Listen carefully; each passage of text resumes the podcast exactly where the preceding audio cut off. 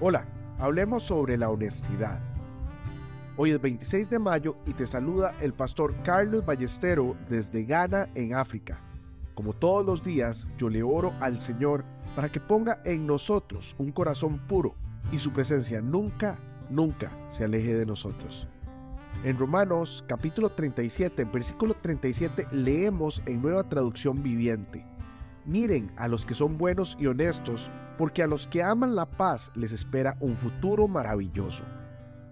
Hoy te quiero recomendar leer y meditar en Salmos 24 del capítulo 3 al 5.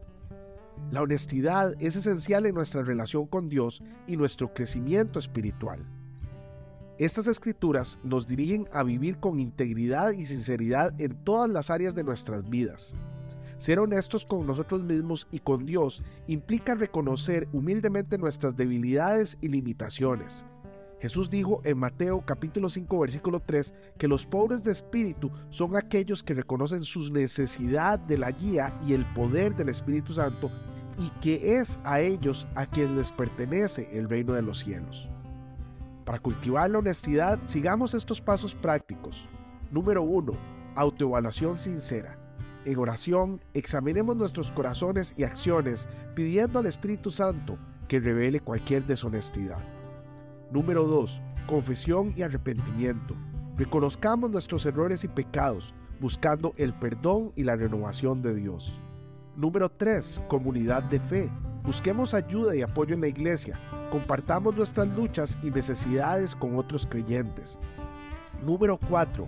La palabra de Dios como espejo. Estudiemos las escrituras para que sean nuestro estándar de verdad y nos ayuden a reconocer el engaño. Número 5. Bendición total a Dios.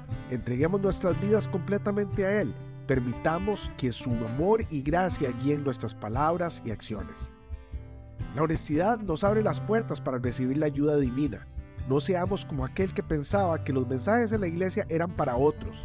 Seamos humildes y reconozcamos nuestra necesidad de corrección. La honestidad es el primer paso hacia una relación más profunda con Dios y una vida transformada por su amor.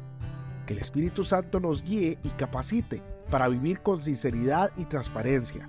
Que la honestidad sea nuestro distintivo como seguidores de Cristo y que nos acerque más a su corazón. Hoy bendigo tu vida en el nombre de nuestro Señor Jesucristo. Amén y amén.